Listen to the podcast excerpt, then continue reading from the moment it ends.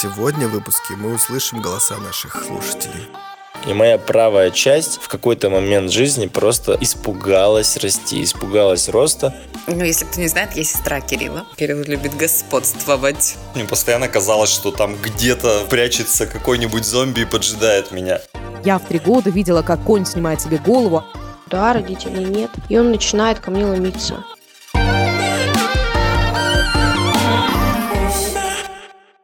Всем привет! Это подкаст «Я боюсь», и мы начинаем второй сезон. Вы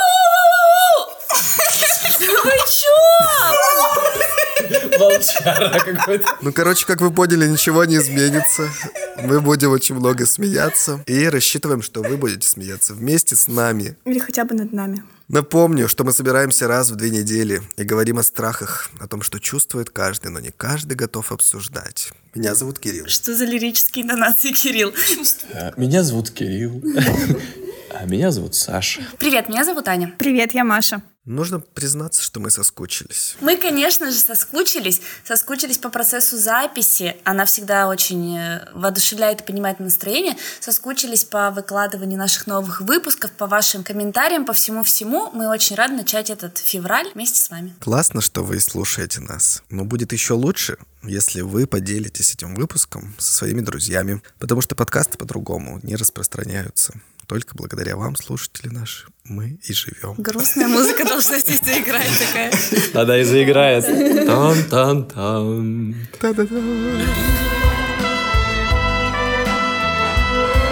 Спасибо вам большое, что делитесь. Подписывайтесь на нас там, где вы нас слушаете. На Яндекс Музыке, в Apple подкастах, ВКонтакте и везде. Сегодня, сегодня очень, очень лиричный выпуск. Пожалуйста, умоляю вас, ради всего святого, можете подписку вот нажать, кнопку подписаться, чтобы Кирилл повеселел наконец. Ну, а еще у нас же есть ка- кое-какие новости. Да, мы на самом деле не так давно вышли на Ютубе. Если вы еще не успели посмотреть наш выпуск, мы разговариваем там о страхе не успеть. Если вы не успели посмотреть выпуск про страх не успеть, успевайте.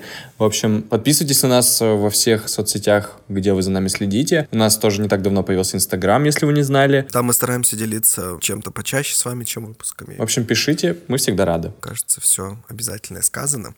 Пора начинать разговор о детских страхах. Сегодня в выпуске мы услышим голоса наших слушателей. Да. Наконец-то. Наконец. Весь первый сезон мы собирали ваши истории о детских страхах, о том, чего вы боялись в детстве, какие страхи преодолели, а какие остались с вами. Спасибо, что вы нам писали, спасибо, что отправляли голосовые сообщения. Многие из них мы сегодня послушаем, по крайней мере, те, которые успеем, и обсудим, расскажем свои истории тоже. Э, Мы специально не стали заранее отслушивать эти истории, чтобы слушать их вместе с вами и как-то И реагировать. на живо них. реагировать. Поэтому, если вы тоже захотите как-то отреагировать на эти истории и вообще на все, что сегодня будет происходить, обязательно пишите свои комментарии, обязательно ставьте оценки. Это все очень важно, и это помогает. Мотивирует. Заряжает. Давай, с тебя тоже слово должно быть какое-то. Помогает. Было уже.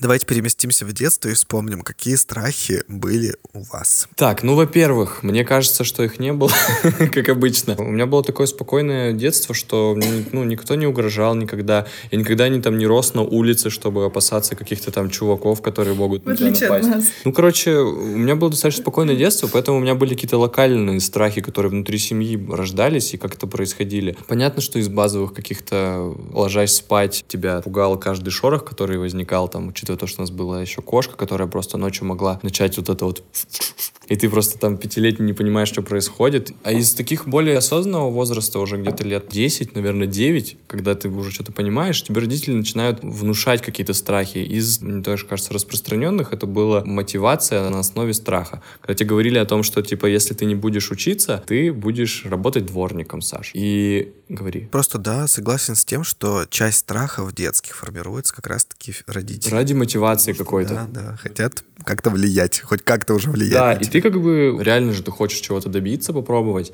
Работать дворником это не то, что как бы тебе хочется.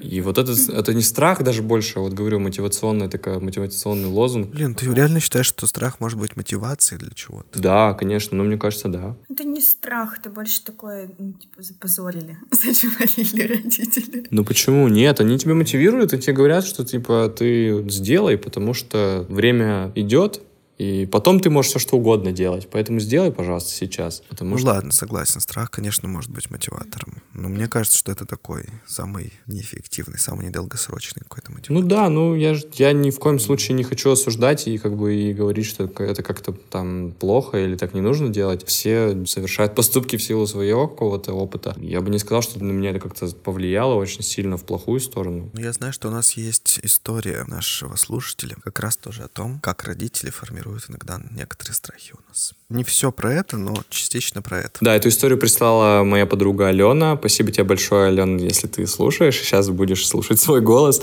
Алена профессионал в плане записи, поэтому... Не удивляйтесь, что вы сейчас услышите. да, будьте готовы к тому, что у нее голос. качество звука, знаете, будет получше, чем у некоторых. В общем, слушаем. Детские страхи – самые страшные страхи, и это факт. Очень круто, если удается от них избавиться с возрастом. Мой сундучок со мной уже очень приличное время.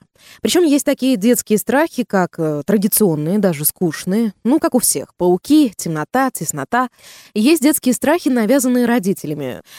Ну, кто так одевается, мальчишки во дворе засмеют, или, боже, ну, кто дважды два сложить не может, все расскажу твоим подругам, кто будет дружить с такой глупой девочкой. Ну, и вот мое любимое, это прям топ, ты чё такая свинья в комнате, бардак, Э, тебя замуж никто не возьмет, ну, или на следующий день вернут по гарантии, это прям, да. И есть детские страхи безрассудные и необъяснимые, даже где-то смешные и милые. Лично у меня это боязнь ростовых фигур. Э, Вот эти огромные пиццы, коты, кони, которые ходят по улицам и куда-то вечно зазывают. Все, ребята, это мокрые ладони, это глаза на лоб. Я клянусь, я перехожу на другую сторону дороги. Почему? Объяснить невозможно. Не было такой истории из разряда там «я в три года видела, как конь снимает себе голову, а там огромный взрослый мужик закуривает сигарету». Все, детский мир рухнул. Нет, просто я их боюсь. Также настоящее испытание для меня это двери с вертушками. Знаете, вот эти стеклянные вертолежки на входе во все подряд торговые центры. Вижу их, все, сердце начинает бешено колотиться в груди, и я не преувеличиваю, я хожу по лестнице, иду с черного хода, э, там, друзья, подождите меня пять минут, я все обойду, но в этот филиал ада я точно не зайду. Ну и мой финальный детский страх, который растет вместе со мной, он самый серьезный, он неотвратимый, он безысходный, и у него нет никакой классификации. Это боязнь потерять маму с папой. Здесь, я думаю, не надо объяснять, что ты чувствуешь в такие минуты. Я слышала, что с такими страхами работают, э, даже готовятся по специальной методике, представляют, что да как, что будет потом. Тебе рассказывают, как надо себя вести, как не надо себя вести. Я э, представляю это себе как, как большой обрыв. Обрыв, за которым ничего нет. Пустота, темнота. Ну, по крайней мере, я точно знаю, что за этим обрывом буду уже не я. Господи, Алена, это просто потрясающе. Это просто потрясающе и грустно. Очень стало в конце. Если в начале еще было как бы так, «М, забавно, забавно, Алена, смешно, что здесь уже какая-то метафоры еще такие. Утешает, что есть люди, у которых есть страхи такие серьезные. Иногда посерьезнее, чем... Чем просто пауков, да, бояться. Ну да. да. Паучар. Паучар. Маша вообще всю запись просто кивала, Кивала головой. головой, потому что я очень понимаю Алену. Я тоже боюсь ростовых кукол, я тоже перехожу на другую сторону. Мне реально страшно. Мне кажется, я для себя тоже объяснила, почему мне страшно. Мне кажется, это потому, что я не понимаю, кто в ней. Ну, то есть это вот какое-то огромное такое существо, оно идет, а внутри какой-то неизвестный Это- человек. Они же еще подходят обычно там и начинают с тобой общаться, или что еще хуже, обниматься. Вот это вообще ужасно. Как вот эти детские праздники, на детские праздники, где аниматоры тогда тоже дети боятся? Я просто ни разу, мне кажется, не видел такого. Ну просто они же еще обычно очень такие все дружелюбные, то есть там всегда улыбающаяся какая-нибудь морда идет, и вот это все. Я никогда не Мне тоже не знакомо это. Хотя это вот распространенный, мне кажется, такой страх. Это прикольно. Ну, в смысле, это необычно достаточно. По поводу еще стеклянных дверей. Я вот обычных дверей не боюсь, ну, вот таких широких. Повезло мне, да? Да. Ну, в смысле, вот когда они широкие в больших торговых центрах. Я, например, боюсь очень узких. Вот есть у нас один торговый центр в городе, и там очень узкая вот эта дверь, и ее, она сама не двигается, ее надо двигать. И то есть ты заходишь, а если ты еще зашел с кем-то, то вы вообще вот так вот близко друг к другу стоите, и тебе еще надо двигать, и чтобы тебя не прибило там сзади никем, чтобы тебя никто не затоптал. В общем, Ну, вот это какая-то людей клаустрофобическая боюсь, штука, реально. потому что там мало места и ограниченное пространство. невозможно. А я, кстати, сейчас она сказала про турникеты, я подумал, что я один раз в метро, которые вот эти штуки, меня долбанул один раз по ногам. Я не то что боюсь, но я все время очень-очень Внимательно. аккуратно, да, и внимательно прохожу эту штуку. Я подсознательно думаю, что не хотел бы, чтобы мне еще раз так ударило. Я помню, что в детстве в мультфильме в каком-то, по-моему, «Ну, погоди», Да. есть вот эта Да, сцена, где, где волк его зажимает. пройти, да, и да, да, и они так еще И рычат. хвост, там ему еще хвост. такое. Мне кажется, это специально причем сделано так. Это тоже для мотивации. Они делали вот такую штуку, что вот он типа плохой, злодей, нарушает правила, и вот его типа наказывает система таким образом. Поэтому, детки, не нарушайте правила. Мне всегда было интересно просто посмотреть, как это работает, потому что я в жизни никогда не сталкивался с тем, что кого-то зажимало вот этими Это очень клешнями больно. или что-то еще Это очень происходило. больно. После, да, после того, как человек побывал в такой ситуации в детстве, боится замкнутых пространств, еще и общественных мест. Вот это, мне кажется, вообще, что, Концерты. что страх общественных мест — это ужасно неудобный страх. Такой есть у многих страх. Не страх, а просто опасение и осторожность. Я знаю достаточно много людей, которые говорят, я не пойду там, например, на какой-нибудь день города, потому что будет просто давиловка вот это вот. Ты идешь, и тебя со всех сторон там прижимают. Сейчас этот же человек со мной идет на концерт, например, и это нормально. У меня есть, например, просто избегание общественных мест, потому Скопление что мне не людей хочется да, находиться в таком количестве людей. Но Ну, метро же страх, ты не избегаешь. просто- Там тоже да, так Вот. плотничком бывает. Я бы избегал с, с радостью. Я боюсь. Давайте тогда каждый из нас будет рассказывать про свои детские страхи, а между этими историями послушаем тех, кто прислал нам свои истории. Ладно, может, ты среагировала, тебе знакомы были эти страхи. Расскажи еще, какие у тебя были страхи в детстве. У меня какие были? Ну, приготовьтесь, сейчас я вам... Я вот Возьмемся сейчас руки как сейчас. начну. Я, кстати, недавно разговаривала со своей мамой по телефону, и она, ну вот буквально пару месяцев назад выбросила вот эту такую штуку для диафильмов, проектор. И все диафильмы тоже выбросила. Я ей говорю, мама, маленького мука ты тоже выбросила? Она говорит, его первого. В общем, я в детстве очень боялась одного кадра. Маленький мук, ну, все знают, да, эту сказку? Да. Нет. Ну, в общем, там Это нос у него большой был. Нет, это карлик нос. чё? Это другое. Ну, в общем, там есть какая-то очень Мимо страшная... просто. Очень страшная ведьма. Она там что-то делает. И я вот сейчас уже не помню, что конкретно. Ну, я, я просто до ужаса боялась вот эту ведьму. Слайд, да? А мама мне все равно показывала этот диафильм. Это как в этом, в, в заводном апельсине его заставляли смотреть фильм. Так же здесь Маша сидит, и глаза вот эти открыты. Да, мама, короче, заставляла меня это смотреть. Ну, Не то, что заставляла, но просто... Мы выбьем из тебя все это, понятно тебе? Вот смотри. Ну нет, ну какие развлечения еще были у детей в мое время? Вот диафильмы, пожалуйста, смотри, дочка. Маленького мука Я почему нет? PlayStation уже играл, получается. Да, именно. Пока вы диафильмы Да, да, да. смотрели. Ну, в общем, мама избавилась от одного моего страха от диафильма маленького. Но ты бы просто не помнила бы даже про это же. Ну, это же тебе не Саш, вот я до сих пор это помню. Я не помню, что конкретно на картинке, но я помню вот этот тебе не интересно очень щас жутко. посмотреть? Я не хочу. Кажется, я знаю, как. Машу. Что Маша Нет. подарить на Новый год? А вот тебе проектор с диафильмами. Ужасно, пожалуйста, не надо. Ну, Да вы не найдете сейчас уже нигде. Да на Ютубе мы найдем тебя. Нет, сейчас, кстати, есть компашка, которая делает такие кубы, маленький куб, который Да, да. транслирует что-нибудь, и они, у них есть коллекция советских вот этих диафильмов воссозданная. Ссылка в описании вот этого, да. Ой, было бы так хорошо заработать немного на рекламе. Это в промо, я надеюсь, ты вставишь. Было бы так хорошо заработать немного рекламе. Ладно, есть ли у тебя страх, который сохранился из детства до сегодняшней поры? Да у меня миллион страхов. Все они из детства. Но мне кажется, нет. Если вы только мне Да маленького нет, да, конечно, есть. Если она сейчас про маленького мука и мама напомнила, мне сразу... Ну это, блин, понимаешь, это не, не такое уже ощущение, когда ты реально там в шоке сидишь. Нет. Это просто яркое воспоминание такое, да? Да, яркое и эмоциональное. Давайте послушаем историю. Итак, мой страх детства — это незапертые двери. В детстве у меня было пару случаев, которые откликаются и в настоящее. Первый случай. Мы жили в двухкомнатной квартире в пятиэтажке, и дверь была прямо на лестничном проеме, ну, то есть такие четыре двери. И один случай, когда родители ушли на какую-то гулянку, не знаю, на какой-то день рождения, и э, мы остались втроем дома, и слышим шум на лестничной площадке, там какой-то пьяный мужичок Он так еле-еле спускался кубарем. Ну, не еле спускался, но, короче, вот в таком пьяном состоянии спускался с пятого этажа и навалился на нашу дверь и сломал замок. Ну, то есть практически выбил. Но благо он этого не заметил, пошел дальше. Ну, для меня это прям осадок, что дверь — это не крепость. Второй случай э, страшный. Я была дома одна, мы уже жили в большой квартире, в пятикомнатной. Э, Люда с Сережей уже учились. Я прихожу со школы, звонок в дверь. Я открываю, там какой-то мужичок стоит повторюсь, дома я была одна, и он, я держу дверь, и он что-то со мной разговаривает, разговаривает, говорит, ты одна? Я говорю, ну да, родителей нет. И он начинает ко мне ломиться. Блин, не знаю, ангел-хранитель все-таки у меня есть, и пришел к сосед. Я до сих пор, как наяву помню этот случай, не дай бог, да, вот этот сосед не пришел бы, чтобы было даже страшно подумать. И вот, и я боюсь до сих пор, я каждый вечер проверяю, заперта ли дверь, и когда я дома одна и никого не жду, любой звонок в дверь для меня страх. То есть я никогда не открою незнакомцу, даже если это какой-то почтальон, не почтальон, у меня до сих пор страх такой остался. Не знаю, как с ним бороться. Покупать железную дверь. Вот поэтому у меня, кстати, баллончик около двери стоит. Ну, дай бог, что никаких таких ситуаций не встретится мне в жизни. Он мне не пригодится, этот баллончик. Вот такой у меня страх. Ой.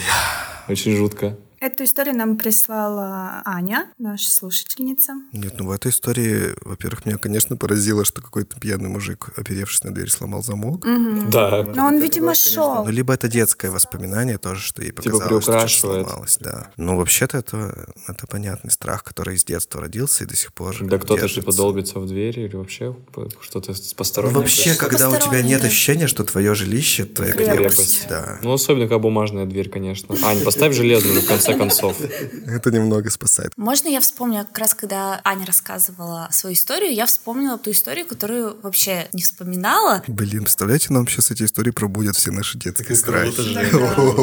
Вот, да. А, Когда я была в садике, там 5-6 лет, не знаю сколько там, и а, я жила с бабушкой, с дедушкой и с мамой в трехкомнатной квартире. Мама у меня спала в одной комнате, а я с бабушкой и с дедушкой любила вместе спать. У них там такая большая кровать была. По-моему, мне, я боялась какое-то время темноты. В общем, как-то у меня не было своей комнаты, и мне это нравилось, что я ну, в обществе нахожусь. Вот, и как-то утром а, меня ну, поднимают, собирают в сад, и я случайно, абсолютно случайно, проходя мимо комнаты, где мама живет, а, смотрю, что на полу валяется разбитое стекло. И, ну, начинаю, конечно спрашивать, что, что случилось, что случилось. И они уже не, не утаили от меня, да, это, и рассказали, что у меня мама спала, не было решеток, это первый этаж, не было решеток что-то на окнах. Да, и, ну, под самое утро какой-то мужик залез э, на подоконник, а там, получается, ну, есть такой щиток или что-то, в общем, уступ, по которому можно было. Пьяный залез на подоконник и бутылкой разбил окно. Причем, вот как это, я вообще не представляю, то есть разбил, прям вот серединка полностью была выбита. Может, Ну, накинул? Нет, он, он залез. То есть она проснулась от того, что она открывает глаза, и вот в, в окне стоит вот этот мужик с бутылкой, который разбил только что окно. Вот, я на самом деле не знаю, кстати, надо у мамы спросить, чтобы она поподробнее рассказала. Я не знаю, как это все реально было, но они сказали, что вот мы быстро его выгнали, выгнали. Видимо, там мой дедушка проснулся, там прибежал. Ну, в общем, я не проснулась ни от криков, ни от чего просто. Но это была вот эта вот картинка стоящего мужика какого-то в окне, она меня немного пугала. Э, Ну, я сейчас не могу сказать, что я там боюсь, например, что ко мне куда-то там залезут, но это было яркое впечатление, воспоминание такое, довольно страшное. Блин, вот я не знаю, я иногда тоже, то есть если я не жду никого, и мне кто-то стучит в дверь, я как бы Ну, напрягаюсь. дискомфорт. Ёкает у всех, Ну ёкает, да. мне кажется. Видимо, типа да. такой, что? Мне в домофон позвонили тут на прошлой неделе. Ко мне никто не приезжает в гости. Я гостеприимный человек, конечно, но ко мне никто в гости не приезжает, и в домофон мне не звонит. Кто звонит и не спрашивает до этого, какой номер квартиры, я морально готов к тому, что сейчас позвонит домофон. А я просто сижу, и не звонит домофон. Я, откры... я снимаю трубку, говорю, кто? Здравствуйте, я вот из 300 там какой-то квартиры, можете открыть дверь? Я говорю, а вы не можете в свою квартиру позвонить, вам откроют. Ой, а я в какую позвонил? Я говорю, да какая разница? Я говорю, позвоните в правильную квартиру. Ладно, все, я положил трубку. Да, мне кажется, это какие-то даже чуваки, которые ходят и проверяют, кто живет, кто не живет. Я начинаю Возможно. такие теории уже строить. У нас тут тоже э, просто в общем диалоге э, жи- жителей, соседей часто просто, короче, происходит что? Кто-то ходит и дергает ручки. У нас тоже У нас так. тоже. Короче, дошло, дошло до того, что чувак поставил камеру в, в подъезде, ну, на этаже, поставил камеру и запечатлел чувака, который это делает. Ну, есть две теории. Теория номер один — это те, кто быстро, ну, заходит, чтобы дернуть ручку и, если дверь открыта, быстро заглянуть и Схватить что-то схватить и убежать. Проверять. И вторая теория, ну, как мне кажется, что это связано с тем, что это чуваки, которые устанавливают замки, которые, типа, проверяют, какие у тебя там стоят замки. Надо ли тебе, условно, там, визитку засунуть, что, типа, тебе нужно А, поставить не, замок. они бы так засунули и пошли дальше. Ну, возможно. Ну, короче, вот Блин, это, это вообще ужасно. э, Это распространенная ужасно, какая-то тема стала. И я вот после того, как несколько раз увидел эту новость, ну, не новость, а вот просто сообщение в диалоге. Я никогда дверь не закрывал, вот мы живем в квартире, я никогда ее не закрывал на замок, потому что у меня был замок, который нужно ставить ключ, его повернуть и так Бесстрашный далее. человек. Да, но после того, как несколько вот таких вот сообщений я увидел, я все, мы поехали, мы купили замок и установили. Теперь всегда закрываю. Потому что, ну, было не очень прикольно. Ты идешь такой на кухне, и там чувак такой, ой. Я визитку хотел вам оставить, извините. Вот видишь, Аня, значит, этот страх приносит тебе некоторую пользу. Ты точно проверяешь, что дверь закрыта. Потому что я тоже помню из детства истории, когда мы несколько раз спали с открытой дверью, и с утра так кто-нибудь обнаруживает, такой, типа, ой, а мы, оказывается, с открытой дверью спали. Всё Да-да-да. прекрасно. Еще раз Ане спасибо скажем Да. за ее Да, историю. спасибо, Ань, большое. Не бойся и ставь железную дверь, еще раз говорю тебе. А лучше две. Две. Просто замечательные советы. Как вам справиться со своим Можно каждый, Ну, причем совет, двери. каждый совет в рекламу превращать. Вот есть отличный номер у, вот этих вот. Да, если вам нужно что-то прорекламировать, обязательно нам напишите. Мы так это встроим вообще любое, вообще любое нативно, встроим. Интеграция. Я боюсь. Давайте послушаем следующую историю, которая к нам пришла. Всем привет! Это запись, посвященная детским страхам. А, Поделюсь двумя историями. Обе истории касаются возраста, наверное, 5-6 лет. Первая э, связана с просмотром первого фильма ужасов, который я посмотрел. Я люблю этот жанр. И э, первый фильм ужасов, который я посмотрел со своей старшей сестрой, родители ушли в кино, мы остались э, дома вдвоем, и сестра села смотреть, и я причем не помню его название. Я сел смотреть с ней. Сюжет на машине поехали на студенческую тусовку за город, дом, который стоит в поле, начали веселиться, и тут в какой-то момент окутал окрестности туман, из этого тумана начали выходить зомби. Они там пытались с ними драться, пытались уехать из этого места. Погружаясь в туман, постоянно выезжали к этому дому. Ну, то есть такой не, достаточно банальный сюжет. Но после просмотра этого фильма мне реально было страшно. И мы жили на тот момент на третьем этаже. И, наверное, ближайшие, ну, как минимум полгода я просто пешком в квартиру не поднимался. Каждый раз, подходя к подъезду, я собирался с мыслями и просто забегал на третий этаж, потому что мне было страшно. Мне постоянно казалось, что там где-то в, темноте, в углу под лестничным пролетом первого этажа прячется какой-нибудь зомби и поджидает меня. Поэтому это такое вот было немножко травмирующее воспоминание. Эффект от просмотра этого пер- первого фильма ужасов, он длился там не одну неделю, а ну, как бы продолжительный период времени, что это действительно так сильно врезалось в память. Вот, ну, а вторая, вторая история, ну, это, в принципе, наверное, распространенная среди детей такая боязнь не столько темноты во время засыпания, а того, что там кто-то находится под кроватью, прячется и может тебя схватить там за ногу, поэтому, когда я ложился спать, для того, чтобы чувствовать себя комфортно и начать засыпать, нужно было такой произвести ритуал определенный, нужно было обязательно со всех сторон одеяло заткнуть таким образом, чтобы там ни нога, никакая часть тела, кроме головы, э, не торчала, потому что казалось, если ты оставишь, высунешь ногу из-под одеяла и оставишь так и заснешь, там какой-то монстр, который может прятаться у тебя под кроватью в темноте, вынырнет и схватит тебя за ногу и, и утащит. Вот. Может быть, кто-то узнает себя в этом рассказе. Всем спасибо за внимание, пока. Конечно, все узнали, мне Да. кажется, себя. Да. Это А я, очень- я, кстати, узнал себя не во второй даже истории, а в первой. Я тут вспомнил, что мы жили в панельном пятиэтажном доме, когда я видел, что сзади меня кто-то идет, и доходит до того, что, типа, мы заходим в один подъезд, первый лестничный пролет я еще как бы на спокойном э, захожу, а дальше просто вот такой вот. Мы, мы жили на четвертом этаже из пяти, там просто очень быстро человек поднимается, я, я прям бежал. Да, ну все немножко пантеры. Короче, нет, на самом деле у меня было такое, что когда забегаешь, закрываешь дверь, смотришь в глазок, он на твой этаж поднимается, у тебя вроде два варианта. смотрит в Вот твой это, глазок. вот этот остался как бы пролет, где у нас три квартиры на этаже было, и еще на следующем этаже. Он поднимается на четвертом, и я понимаю, что он не идет на пятый. Ему как бы нужно куда-то из этих трех квартир. Одна моя, и еще две. Очень странное тоже чувство, когда ты забегаешь в подъезд, видишь, что кто-то еще идет в этот же подъезд, ты забегаешь, нажимаешь на кнопку лифта, надеешься, что он прямо сейчас придет, он открывается, ты забегаешь, снова нажимаешь тысячу раз на эту кнопку, и вот он, ты, ты, ты надеешься, что он закроется перед этим. И он, и он такую руку еще, знаешь, ставит, чтобы дверь не закрылась. Терминатор, и она вот так вот железяка раскрывается. Т-1000, да? И ты его спрашиваешь, на какой вам этаж, он тебе говорит, ну такой же, на такой тебе. Ну, классная Вы история. помните свои первые фильмы ужасов? Нет. Ну что, в детстве никто не смотрел фильмы ужасов? Я не смотрел, я же говорил про Я, это уже. по-моему, рассказывал как-то, что смотрел вот детский сериал с ужастиками. Взрослые фильмы ужасов в детстве я не помню, чтобы я смотрел. Один помню очень хорошо, но я не могу об этом рассказывать, это какая-то травма. Отлично, Кирилл. Нам же это не нужно как раз. Мы были в гостях. Мы были в гостях. Ой, долго не пришлось уговаривать, Но Кирилл. я не думаю, что это войдет в выпуск, просто вам расскажу. Мы были в гостях, и все взрослые были заняты тем, что они отмечали день рождения. Что там выпивали, тусили, шутили, разговаривали разговоры. Мне было лет, наверное, шесть. Смысл в том, что все взрослые занимаются какими-то своими делами, и фоном работает телевизор. И по телевизору показывают фильм какой-то. Всем абсолютно наплевать, что там идет по телевизору, а мне, поскольку скучно вот это все взрослая жизнь, я сел смотреть. И оказалось, что это какой-то фильм про инопланетное какое-то существо, которое прилетело на Землю, облеклось в обличие женщины и должно было размножиться. И это была такая женщина, она все время ходила голая. Эффектная.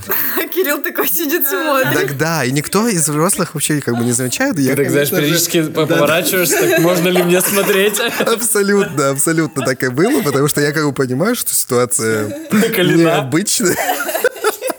И я сижу, как бы никто ничего не говорит. Я думаю, сейчас все я пойму, как вообще происходит в жизни. И фильм мне показывает, что эта женщина то идет в бар в какой-нибудь, то еще куда-нибудь, знакомится там с каким-нибудь мужчиной, всячески его соблазняет, намекает ему на то, что сейчас что-то будет интересненькое.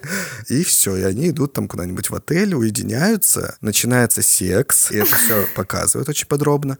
А потом из этой женщины вылезает какой-то какой-нибудь хвост, как у О, я скорпиона. смотрела этот фильм. О, Маша, дай пять. Я, наверное, не в таком глубоком детстве его смотрела. Как он называется, Маш? Я хочу его Я не пересмотреть. знаю. Да сейчас, что, голых женщин ты С будешь? детства мечтаю его пересмотреть, потому что я не помню так. Найди, ну напиши описание. Я много раз писал.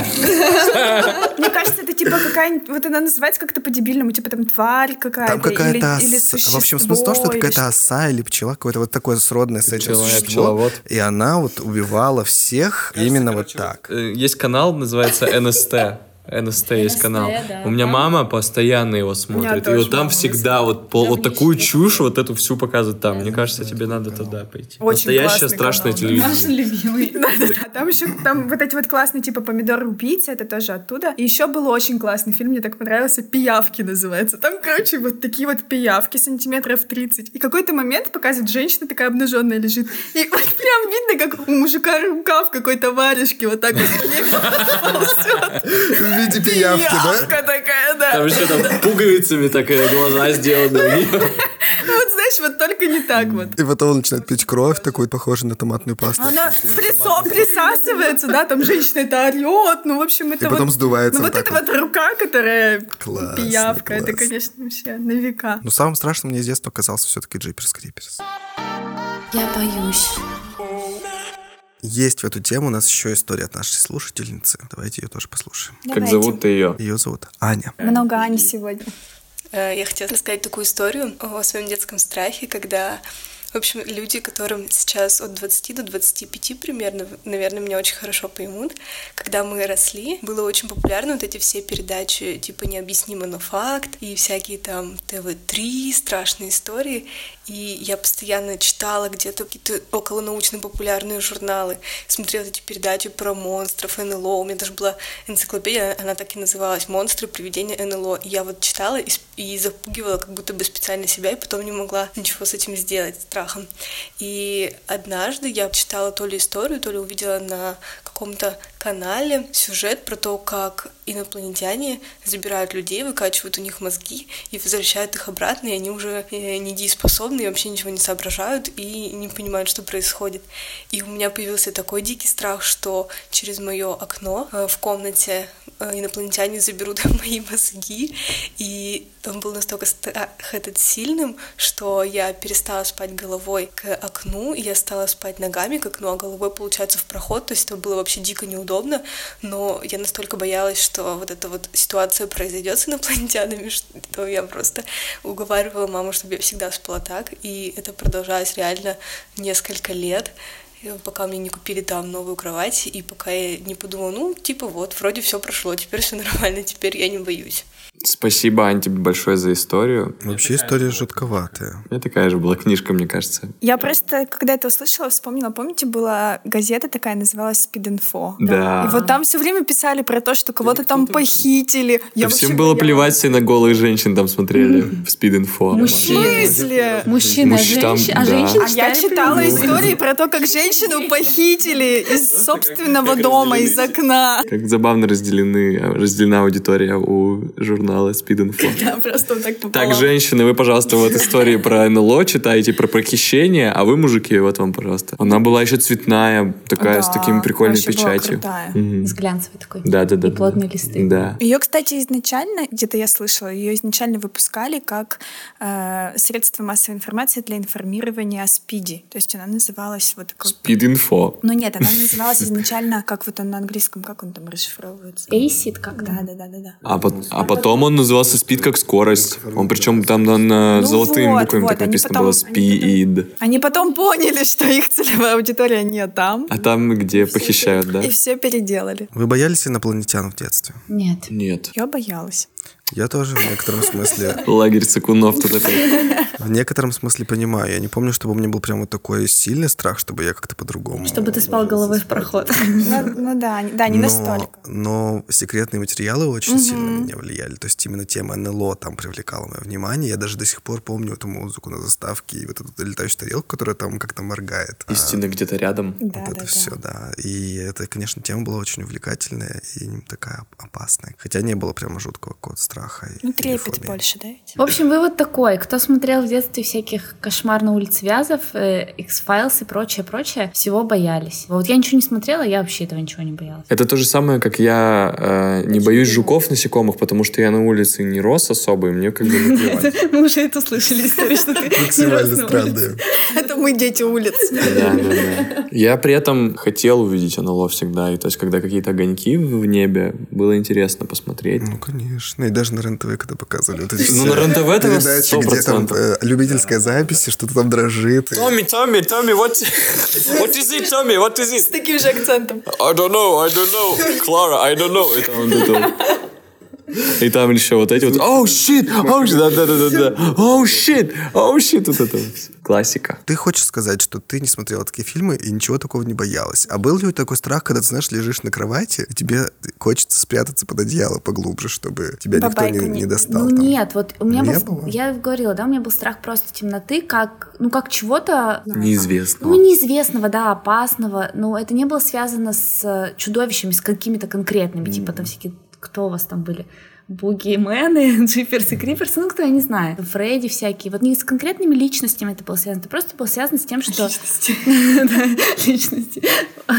Вот, с тем, что было светло, стало темно, ты все не знаешь, что там. Ну, если у нее нет ассоциаций никаких с тем, что там потенциально что может Ну, быть. чего тогда бояться? Ну да. Ну, потому что ты не видишь. Ну, блин, тебе воображение рисует все равно что-то страшное. Ну да, оно же может нарисовать из того, что ты видел, все равно, я думаю, что она видела фильмы просто какие-то боевики, там, что кого-то похищают. Ну да, В темноте, это всегда в темноте происходит. Ван Дам сидит все. Она просто боевики только смотрит. В темноте просто непонятно, кто там Непонятно, сидит. кто. Ну, это то же самое, вот как бы ты, например, слышишь все звуки, да, и вдруг хоп, и у тебя нет зрения, слуха, и ты просто не слышишь. Это, ведь э, погружение в темноту это то же самое, то есть это искусственное лишение зрения. Ну, то есть ты контролируешь все вокруг себя, ты слышишь, видишь, можешь почувствовать и так далее. А тут вот тебя лишают этой возможности. Я боюсь.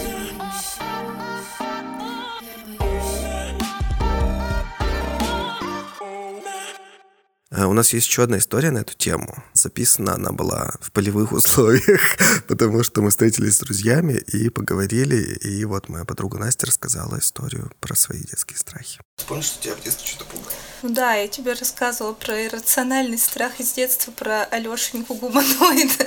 Не помню, Я не помню точно, как его называют, но мне кажется, что так. Даже я посмотрела по РЕН-ТВ или по НТВ передачу, там что-то про него рассказывали. Я даже не помню что, но потом мне снилось просто куча снов. Как, например, я в ванне, а тут появляется Талешенька гуманоид и топит меня. Или на площадке, детская площадка рядом с домом, я стою, и тут появляется что-то такое маленькое и черное, и от него такой типа, знаешь, такое прям, я не знаю, какой-то ужасный, супер страшно мне было. Я просыпалась в каком-то кошмаре. И даже сейчас, например, когда я об этом говорю, мне, мне реально страшно. И если ты захочешь прогуглить изображение Алешеньки гуманоида, то я бы прошу тебя их не, не показывать, потому что мне прям реально страшно до сих пор. Я не знаю, что это. Мне представляется какое-то холодное, такое холодное, неизведанное существо, которое почему-то хочет причинить мне какую-то боль, какая-то жестокость, не, ну, порождение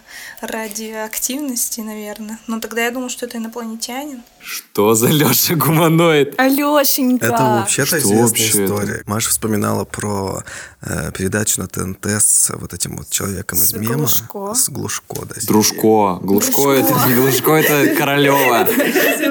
Сергеев Дружко, да-да-да.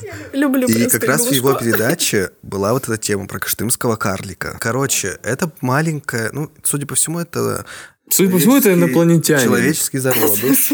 По который под воздействием там, радиации или каких-то еще изменений непонятных, э, у него очень странной формы череп. Он и поэтому он похож усохший. на гуманоида, да. То есть на маленького инопланетянина с крупной головой, с каким-то непонятным, неправильным Но он совсем, черепом. он совсем малюсенький, то есть он даже не как новорожденный Он до, как, а еще как- да, до младенческого состояния еще существует. И что, он жил или что? Местные Бабушка, жители, да. Бабушка, у которой он жил. И она рассказывает такие, типа, истории, что она его где-то нашла, принесла домой, она его кормила чем-то. Он ел это, он ходил. Хотя это вот, ну, какое-то очень маленькое такое существо. Он ходил, типа... Ну, это я, я, я не знаю, насколько можно ей верить, но очень похоже на Да бабушку пригласить в подкаст.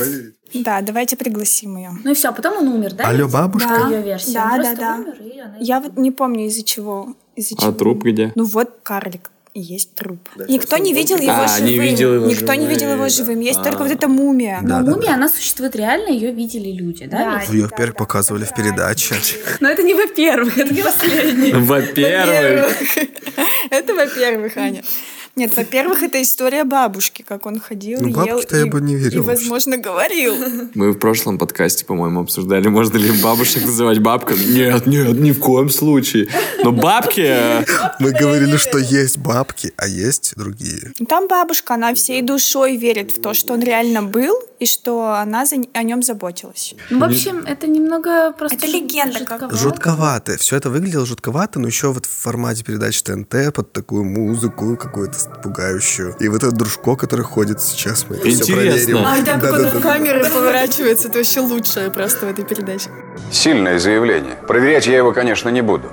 Поэтому страх очень понятен. Я помню, что я... То есть мне тоже из детства хотя бы запомнился этот образ, и я его Мне не было страшно. сохранил. Мне не было даже, да, мне было его жалко немного. Интересно. И интересно. Интересно, потому что ты все-таки хочешь, как бы, ты как Малдер, ты хочешь Я верить, хочу что верить, все-таки да. есть вот эти инопланетяне. Аня как Малдер, хочешь сказать? А она как Скалли, она не боялась вообще ничего.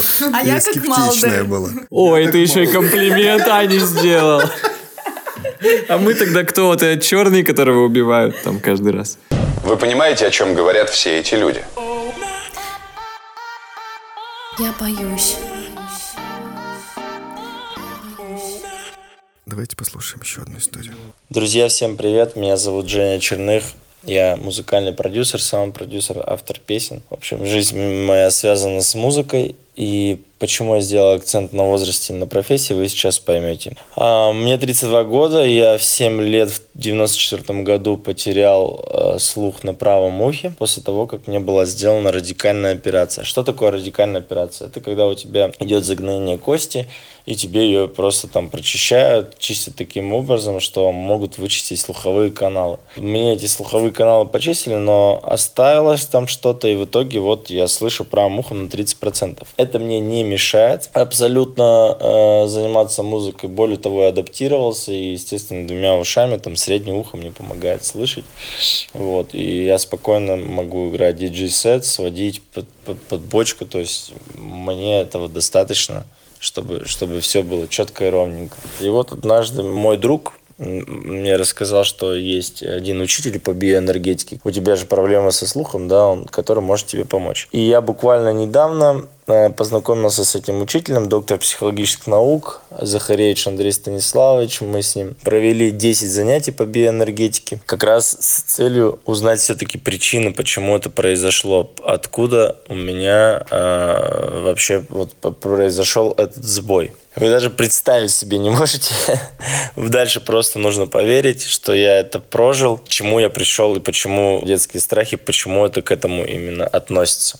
А на одном из занятий, как вообще проходит занятие по биоэнергетике? Ты либо сидишь друг напротив друга, либо это может даже по скайпу. Ты сидишь, и он запускает процессы, доктор, и ты в этот момент погружаешься, если там кому удобнее, тот закрывает глаза, ты видишь образы, их очень много, этих образов, все летает перед тобой, ты можешь описать любую ситуацию, любое состояние.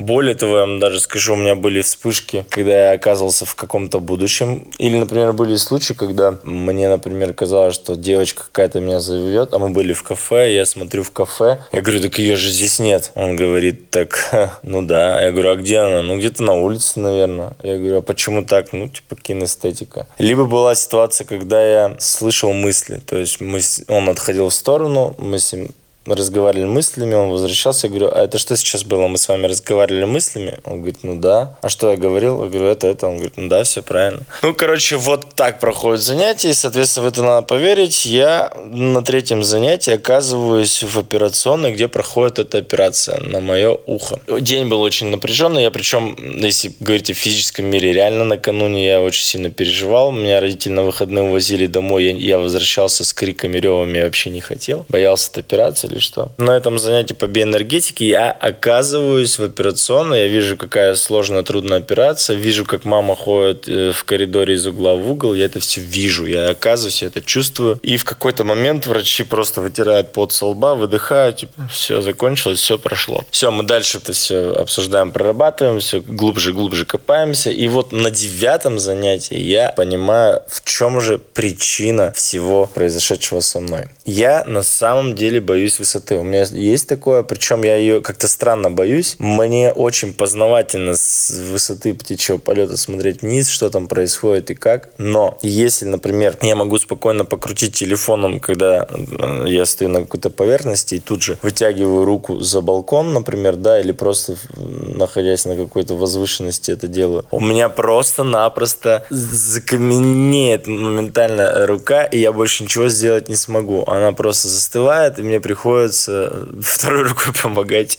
возвращать телефон на место, где не так страшно его уронить. То есть какая-то странная боязнь высоты. К чему бы это все? А к тому, что вот на девятом занятии по биоэнергетике я понимаю, что мой метафизический организм, мой метафизический мир, ну, там, сущность, или как мы хотим это называть, мой внутренний ребенок, ну, это все разделено на две части. И моя правая часть в какой-то момент жизни просто испугалась расти, испугалась роста. Ты растешь, ну, давай иди, я не буду, я здесь посижу. Почему здесь посижу? Потому что я реально... То есть, вот просто можете себе представить, я спускаюсь вниз, в этот возраст и вижу с правой стороны, а у меня правое ухо, да, и вижу с правой стороны, как мальчик сидит в углу, забит и просто боится расти. Я ему протягиваю руку, говорю, как-то очень приветливо к нему обращаюсь, говорю, братишка, пойдем, ты чего здесь? А он, не протягивая руку, просто сидит в уголочке и говорит, нет-нет, я пока здесь посижу. С этим все связано. Я понимаю, что во внешнем мире это все другие проявления, но на самом деле вот он, детский страх какой-то был во мне посеян, страх, боязнь высоты, боязнь роста именно, да. Это вот таким образом отразилось и на моем физическом организме. Я сейчас это прорабатываю, в данный момент я понимаю, что мне еще нужно занятие, но тем не менее шаг вперед сделан. В общем, ребята, охуевайте, обсуждайте. Я даже не знаю, что сказать. Спасибо, Женя, скажи спасибо, спасибо Жене, Женя. за то, что записал. История, конечно, бомбическая. Ты просто как бы, ну, безоценочная, просто говоришь бомбическая, хорошая, вы в плохом смысле. Вообще, она Я- затрагивает очень, мне кажется, важный вопрос, на который мы никак не сможем найти ответа Мгм. вот здесь, да. А, Это насколько детские страхи, э, ну здесь просто с какой-то такой точки зрения там глубинной э, психологии, эзотерики, может быть, там отчасти, я не знаю, потому что это все ну, сложно так судить. Я не сталкивалась, например, с такими техниками. Факт в том, что вот эти вот всякие детские штуки, которые происходят, очень хорошо, когда ты можешь понять, что там меня, например, пытались там задушить подружки подушкой, ну, условно, в игре, и Мгм. я теперь боюсь замкнутого пространства, ты понимаешь, вот это вот, это вот причина — это следствие. Ты можешь с этим работать, ну, либо просто принять. А очень часто же бывает, когда какие-то вещи, ну, например, даже тот же самый страх общения, ну, ты не понимаешь, откуда это в тебе, почему. И вот это как раз очень ценно, мне кажется, работа с психотерапевтами и с психологами, да, с Мгм. разными техниками, которые помогают все-таки найти вот эти вот истоки, может быть, их проработать. Хотя это наверняка не для каждого подойдет, и в принципе. Но вот эта вот тема, я, я не могу вспомнить тот момент, когда мне было очень страшно в детстве. Но я вот уверена на 90%, что 90% моих страхов где-то там получили свое начало, да. Возможно, мне было тогда не страшно, возможно, просто что-то произошло, какой-то... Ну, э, это последствия какие-то. Да, Ну, какой-то какая-то ситуация или... Возможно, еще тебе было слишком страшно, и твой мозг просто Возможно. тебя оберегает от этого. Ну, мне кажется, что это тоже придет совсем какие-то травмирующие вещи про вымещение страхов. Когда Женя только начал рассказывать историю, я почему-то подумал именно про страх потерять слух, например, да, когда в детстве у тебя что-то такое происходит, и, и есть такие страхи, тоже вспоминаю себя. Я периодически почему-то, не знаю, может, где-то в телевизоре видел или еще где-то, задумывался о том, как бы я жил там без зрения, например. И закрывал глаза и пытался ходить по квартире, как будто бы я не зрячий, как бы вот пытаться, пытаться ориентироваться, что-нибудь такое. Или если бы я потерял слух и как-то думал об этом. Это действительно пугает. Здесь, конечно, история более такая многослойная. Не знаю. Мне сложно Ну, к этому как-то отнестись. комментировать, Комментировать да. сложно, да, потому что, ну, мое личное отношение к эзотерике одно, у кого-то другое, и кто-то видит в этом одни знаки, а кто-то другие. Если это приносит какой-то, если это какой-то путь, который может прийти, да, потом к тому, что ты исследовал свой детский страх и избавился от него, то это, конечно, полезно. Ну, Либо смирился просто. Психосоматика — это же не эзотерика, то есть это просто интересно, но это очень сложно. Ну, такие мы просто... Мы, Женя, извини, пожалуйста, но мы не готовы. Это просто выше вообще. Наверное, то слово, которое ты сказал в конце своей записи, оно подходит как раз к такому, к нашему мнению по этому поводу. В общем, еще раз спасибо тебе большое. Спасибо. История сложная. Давайте еще раз просто ее переслушаем сейчас. Может быть, замедлим немного, чтобы, чтобы точно все ловили. Я боюсь. Ладно, расскажу про свои детские страхи. Не могу сказать, что я прям был очень пугливым ребенком, но по моим воспоминаниям у меня не было каких-то прям страхов, что я каких-то фобий или чего-то такого, что я вот опасался чего-то. Мне много рассказывают родители истории про то, как я один там в 4 года, например, ходил к бабушке, например. То есть родители решили как бы проверить, пойду я или нет, сказали типа... Или просто избавиться от тебя хотели. Кирилл, вот сходи вот до, до того подъезда. Нет, мы жили... Все замки закрыли сразу. Мы жили, то есть там, ну, наверное, дома два или три между нашими домами было, между моим и, дом, и домом маминых родителей. Что-то вечером мама сказала, типа, ой, нам надо соленых огурцов консервированных. Типа, надо сходить к бабушке. Кирилл, ты сходишь? Я такой, типа, да, я пойду. А мне четыре с половиной года. А, а мне через половину время 4 утра. Время уже нормально. Время, типа, там, ну, часов 9, наверное, вечера. Родители видят, что я такой весь ля-ля-ля-ля-ля на подъеме. Они говорят, ну, давай, иди, все, собирайся. Я собрался, пошел. Папа, естественно, там украдкой за мной где-то бежит. А я все спокойно пошел. Такой раз дошел. Папа меня нагнал уже у подъезда, потому что я стоял, я не мог дотянуться до кнопки, чтобы позвонить. Понимаете? То есть, а так для меня вообще не было абсолютно никакого страха. В чем проблема вообще? В школу я всегда ходил сам, в музыкальную школу тоже я ходил сам. То есть у меня не было такого, чтобы меня провожали куда-то там. В первом классе на линейку, может, только со мной родители сходили. Ну ладно, школа у меня была прямо напротив дома, это как бы нормально. Музыкальная школа была довольно далеко. В университет меня возили уже родители. В общем, толком каких-то страхов таких серьезных я не помню. Единственный какой-то такой страх и то, что я запомнил до сих пор, это история, когда мы с мамой возвращались из детского сада, она меня забрала и вела домой, а я, у меня что-то случилось, не было настроения, я просил, чтобы она меня несла на руках, ревел, говорил, что я никуда не пойду, вредничал, да. И мама, видимо, все способы уже перебрала, чтобы меня как-то успокоить, и решила воспользоваться последним. Она сказала, так, ты что, хочешь плакать?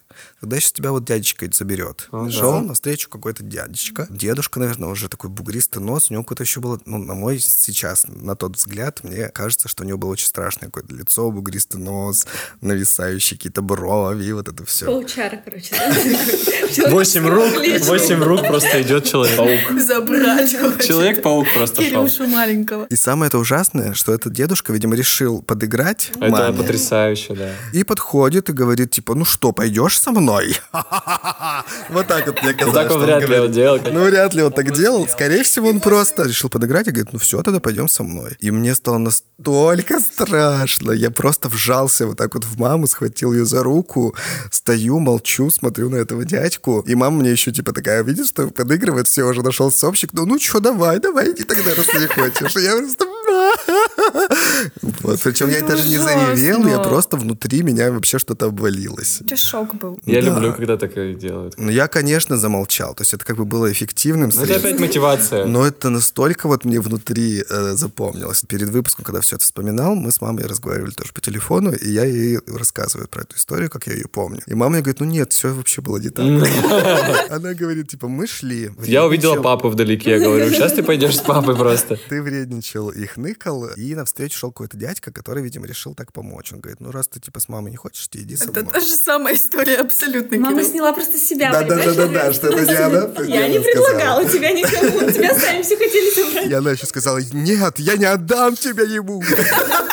Ну, в общем, немножечко разнятся наши истории, но, но по факту вот мне это так запомнилось. Вот. Мне никогда не было ощущения, что, о господи, мои родители могут меня куда-то отдать или что-то такое. Я всегда понимал, что они меня любят, что я под защитой. Но вот в той ситуации что-то меня так сильно напугало, что это запомнилось мне очень надолго. Мне нравится, когда подыгрывают так. М, Я, наоборот, считаю, что это Да, очень какие-то плохо. вот эти вот в этих ситуациях мужики подыгрывают, это достаточно забавно. Ну, это забавно, но это травмирующе. Ну, я согласен. То есть, ну, с другой стороны, во многом зависит от реакции родителей. Родитель может отреагировать, например, по-другому, сказать, что так, вы не лезьте в нашу ситуацию, я со своим сыном сам разберусь. Показать, что человек контролирует ситуацию, да, да, и что ты под защитой находишься под его, что я тебя никогда никуда не отдам, сыночек, ты мой родной, ты потому что после, потом уже происходит, если у тебя истерика. Наверное, потом за- так и было, Да, я не потом тебе думаю, говорят, что- Кирюша, все хорошо будет. Наверное, так и было. Но, но это ты не запомнил. Ты Это запомнил, не тебя дядька восьмируки хотел украсть. Вот такая история. Можно я быстренько расскажу тоже свою историю, которую я тоже вспомнила по ходу? Вот, кстати говоря, я никогда не спрашивала у мамы в сознательном возрасте, ну, реальную картину, какая она была, и вот интересно спросить. В общем, как я запомнила? А я ходила в садик. Всех разбирают, детей разбирают, а меня не, за- не разбирают. Не забирают, правильно. Разбирают по частям. Да. Смотрю, что... Смотрю, что уже все приходят, и утром. Нет, я помнила, что вот эту, например, девочку забирают там позже меня. Вот, то есть я, когда, например, ухожу, я всегда вот завидовала, думаю, ой, классно, они еще остаются там играть. И вот я смотрю, что уже за ними пришли. Ну, вообще все, уже вообще никого не осталось. И воспитательница мне говорит, мне нужно домой, да. А, не извини, конечно. Мне нужно домой. до утра? Посиди тут. Э, вот Посторожи детский сад. Охранник, там был охранник, мужч- мужчина, ну, только в возрасте. Ты с ним посиди, с тобой придут. Верь в это. Я не помню, вот честно, я не помню того, чтобы я была в шоке. Я не помню, когда я вернулась домой. Наверное, я ждала, конечно. До смотрела 18. в Да-да-да-да. окно и э, переживала, но не помню, что я А него чувствовала. охранник воспитал. Ну, то есть, как бы страха прям вот такого у Да, тебя не было. вот рыдания или истерики, ну, наверное, вот было вот это вот ожидание какое-то тревожное. Но меня забрали довольно поздно. Опять же, могу врать, но, по-моему, была примерно такая версия. Я говорю, почему меня не забирали? А мне, значит, говорят, не было сотовых телефонов. Почему мама с папой перепутали? Ребенка. Договорились, да нет. А мама думала, что он заберет, он думал, что она заберет, и оба задержались на работе, и, соответственно, они оба пришли домой в какой-то момент поздно. И поняли, что никто меня не забрал. Ну, конечно, побежали сразу забирать, но это было уже 8-9. Класс. Вот с этим точно созвучна история одного нашего слушателя. Давайте ее послушаем. Его зовут Дмитрий, сейчас он расскажет нам свою историю.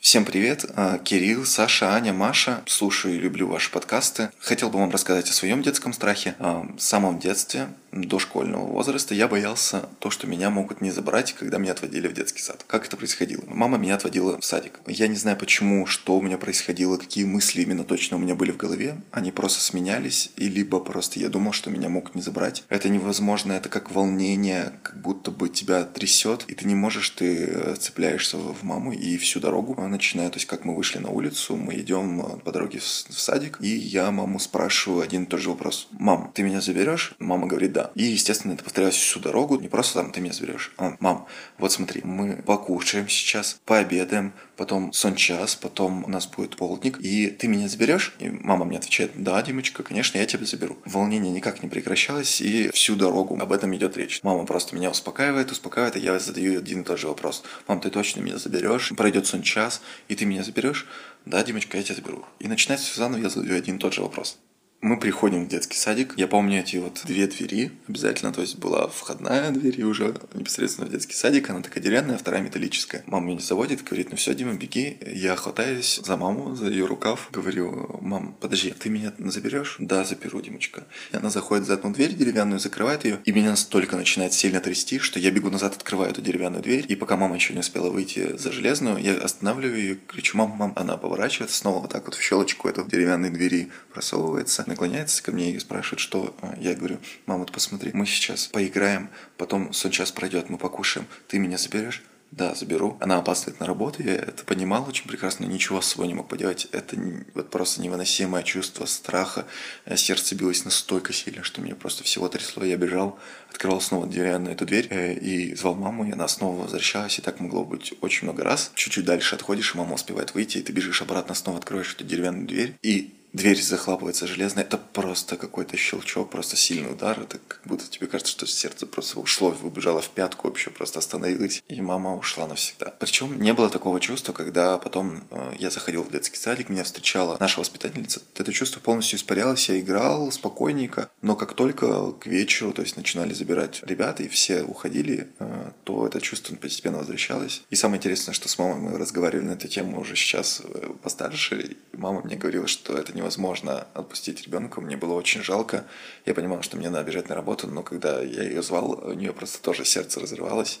Не знаю, с чем это связано. Вообще, в принципе, у меня был детский страх. То есть, может быть, где-то я напугался. Самое смешное, что потом, когда я перешел в другой еще детский садик, но уже был постарше, меня и вправду забывали несколько раз забрать. А, либо кто-то не смог э, и поздно забирали меня, то отводила воспитательница до дома, то я сидел с охранником, когда меня попозже заберут. И это тоже очень было тяжело. Также такое же было волнение и страх. Но и то более-менее, потому что я был не один. Такие родители у Кирилла, да, наверное, у Димы жестокие. Раз они его оставляли несколько раз в детском саду, как тебе кажется? Ну, они тоже даже Нет, ну блин, это же очень понятная ситуация. Все работают, и там типа ты должен до 6 часов, например, забрать ребенка из детского сада, а ты работаешь до 6 часов. Как ты его заберешь? И вот эти ситуации периодически происходили. У меня тоже была такая ситуация в детстве, когда меня один раз, я это помню, долго не забирали, и тоже воспитательница со мной сидела долго, и потом уже пришла мама такая, извинилась, что там что-то их задержали, ля-ля-ля. Но вот у меня не было такого страха. Нормально в сад? Абсолютно нормально. Ну как, я не, я не хотел идти. Мне нравилось. Просто ходить, я просто ходить не хотел, Это с детства, да. Вот мне не нравилось именно ходить. Мама даже придумала специальную игру с утра. Так, ну-ка, ну-ка, нам нужна эта игра. С утра пораньше, когда мы шли в детский сад, я не хотел идти, стонал и просил, чтобы меня несли. Опять? То есть обратно тебя должны нести туда? Не должны? Ну, я ненавидел ходить. Это самый скучный процесс просто в мире. Короче, когда я с утра не хотел идти, мы шли рано утром, виднеется луна. И мама придумала, что нам нужно убегать от луны. И мы с мамой, типа, вот убегали, чтобы куда-то зайти там за дом, чтобы луну не было видно за а дерево. потом детский сад Еще... на несколько часов. Тогда. То есть вот это была игра, а как, как дойти а с Кириллом. Зимой? А ты уходишь утром, у тебя луна, вечером ты как бы Еще спрятался, удобнее. у нее снова тоже луна. Очень удобно. Кирилловскую безысходность сформировала. Мама, да это же опять... От нее не уйти. Как от жизни. Ой. Ну, Дима очень грустную историю, конечно. Очень грустно. И вообще, я не представляю себе, как разрывается родительское сердце, да, когда ребенок вот как-то так вот страдает. И ребенок тоже страдает. У всех разрывается сердце, все страдают. Все страдают. Детские сады зло. И работа это зло. Родители должны сидеть с детьми всю свою жизнь. Ну, в общем, спасибо за эту историю. Очень интересная. И интересно, как избежать вот такого, чтобы не сформировать у ребенка это чувство страха. Ну вот геймификация, мне кажется, самый верный способ. Мама молодец, спасибо тебе. Я боюсь. Давайте послушаем следующую запись, которую нам прислали. Привет, мой любимый подкаст. Делюсь с тобой своими детскими страхами. Значит, первая история. Рядом с нашей квартирой в соседях жила женщина пожилая, Ну, она такая городская, сумасшедшая колдунья, мы ее так называли. И она постоянно стучала к нам в дверь, смотрела в глазок бесконечное количество часов, сверлила стены в своей квартире прям настолько до дыр, чтобы подглядывать в нашу квартиру. То есть это было жутковато, прямо скажем. И в детстве, когда я ночью шла в туалет, я очень боялась. Я думала, что она каким-то образом проникла в нашу квартиру, спряталась за унитаз. Я даже вообще вот максимально визуализировала, что ей там, в принципе, хватит места, э, что она туда спрячется, и в самый подходящий момент она схватит меня с двух сторон за ноги, и это будет очень не очень. Конечно, мне в тот момент было очень страшно, неприятно, я вся сжималась, как ежик. А, и сейчас, когда я это вспоминаю, мне немножко жутковато. Вот. Вторая история о том, как э, в маленьком городе по типу Нижнего Тагила были обычные квартирные дома, где ты спускаешься по лестнице, и сразу в самом, на самом первом этаже внизу у тебя выход из подъезда. А были дома общежития, где ты спускаешься, есть выход, но дальше справа от тебя есть еще лестница, э, где ты спускаешься и попадаешь в подвал. Но в детстве я этого не знала. Я была очень самостоятельным ребенком, там в год в три, наверное, даже с трех сама ходила в садик, сама ходила в гулять. И когда я была вот в этом общежитии, мы были в гостях у друзей, я пошла гулять. Э, то есть я понимала, что мне нужно спуститься на самый нижний этаж, чтобы больше не было лестницы. Там будет выход. Значит, я шла, шла, шла, шла, прошла, конечно же, выход из подъезда. Поняла, что спустилась в какое-то непонятное помещение, там было очень темно, очень сыро. Я четко помню, что я не плакала, э, что я просто стояла как замороженная, не понимала, где я вообще нахожусь, как я сюда попала, как я могла вообще пройти выход. Может быть, он зарос какой-то зеленью, что я его проглядела. Но, в общем, это все еще мои страшные фантазии из любимого сериала «Секретные материалы». Наверное, все это сопровождалось. В общем, тогда я очень сильно напугалась. В общем, я помню, что я такая, как не шевелясь, не бегая, просто как робот повернулась, поднялась той же самой дорогой в секцию и, и больше не ходила гулять. Ну и, конечно, в подростковом, наверное, возрасте, ну, что такое не детский страх, а какой-то типа осознанный, но вообще нифига не осознанно. Я боялась стригунов, э, которые летают, и если он на тебя сядет, он стрижет тебе все волосы. Поэтому мы бегали, как угорелые по двору. Ты не знала такого? Да, есть, были такие жуки, да. Стриж балда. Что? Какие еще стригуны? Это стриж балда. Да никакая не... Вообще? Как тяжело было все. Моя подруга называла это стриж балда. Это, короче, вот такой вот жук, у него такие вот я не знаю, что это, усы, Кусачки. Ну да, как кусачки. Так это обычный же этот жук, как он называется. Стриж балда. Их тысячи этих жуков, Нет, и вот они все хотят каким-то Да, образом волосы тебе отстричь. все что угодно уничтожить. Жуки очень страшные. Я помню, как к нам в квартиру пробрался какой-то огромный жук. Ну, правда. Огромный жук пробрался, и он создавал такой чик-чик, вот такой звук, понимаете, из Это себя. сверчок, наверное. Нет, Кузнечик. это черный вот такой жук. Я забыл, Вот как он такой. называется. Просто огромный, как пауки у меня в Они холодильнике. обычно живут только в лесу, но почему-то в этот год, этим летом, Они они, зашли к вам. они по всему городу были в этот год. Они просто попадались везде, в Это страшный песочнице, год. в Когда лягушки, когда лягушки сверху падали, и жуки в квартиру заходили. Можно сегодня переночевать у вас? В песочнице холодно. Вы абсолютно обесценивающие люди. Мы делимся Это с вами правда. Это страхами. ужасно вообще, между Кирилл. прочим, вот- Это всегда ужасно. Вот я всегда говорю, что я что-то боюсь, и все начинают ржать над этим. Так это смысл нашего подкаста. Оборжать все? Нет, мы иногда такие говорим. Жалеем «М, людей. Ну, когда капец». нормальные страхи, мы, конечно жалеем. Да для вас нет нормальных страхов. Это правда. А, давайте дальше. А, что там было еще? Меня напугала очень история про старуху-колдунью. Да, я видел, как Кирилла передернуло в момент, когда... Ну, потому что если какой-то человек пялится тебе в глазок. Во-первых, Во-первых, он ничего там не может же видеть. если Да, он- вообще Если он не колдунья. Который может глазки наоборот переворачивать. Или свои глаза так настраивать, чтобы видеть. это очень мерзко. Круто. А я не поняла, это фантазия была, что она Нет, у них был... Нет, на самом деле А была... зачем ты смотрела-то? Да кто Ну, она знает? crazy. Crazy Witch. Crazy Witch, правильно. Crazy Witch. Это Сумасшедшая ведьма. В общем, старухи, которые смотрят тебе в глазок, и вообще слово колдунья довольно страшное. То есть это настолько вне какой-то реальности нашей, но почему-то все равно оно пугает. Я помню, что мы приезжали когда-то в деревню к тете моего папы, и периодически, когда вот вечерело и начинались какие-то доверительные разговоры, она рассказывала, что типа в деревне вот есть колдунья, и она типа... Погоду может- делает, Поэтому настраивает. с ней надо дружить, типа она может все испортить вообще всю жизнь, там кто-то умер, а вот этот вот с этим кто-то случилось, а этого сглазили, а у этого вся семья вообще вы, повымерла. И поэтому вот эти истории про каких-то колдуней, ведь ты не веришь, конечно, в это, но Загадочно. страх какой-то все Ну, равно ребенок, остается. то ты, в Пока ребенок, конечно, ты поверить. веришь, да. Я была в подвале маленького городка по типу Нижнего Тагила. Мы потеряли кота и пошли с мамой искать вообще, где только он мог быть. Короче, предполагали и шли искать.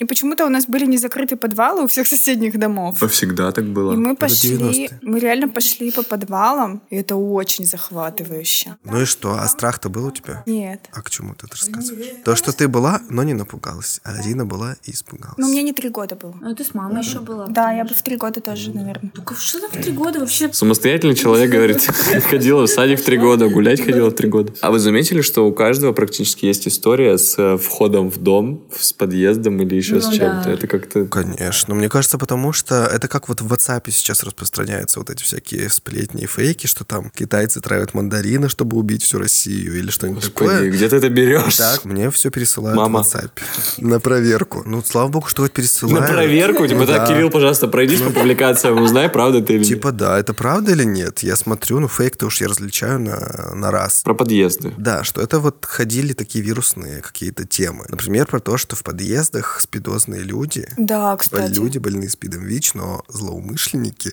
оставляют типа лезвия, бритв, которые, на которых есть Да, или кровь шприцы. зараженная, или шприцы вставляют там, чтобы никто не перила. видел. Ты такой по перилам поднимаешься, спускаешься по лестнице, Режешься. держишься за перила, режешься, болеешь спидом и умираешь. А еще в кинотеатрах говорили то же самое. В кресло, в, кресло, кинотеатре, да. То есть вот Иголки. такие вот ходят легенды.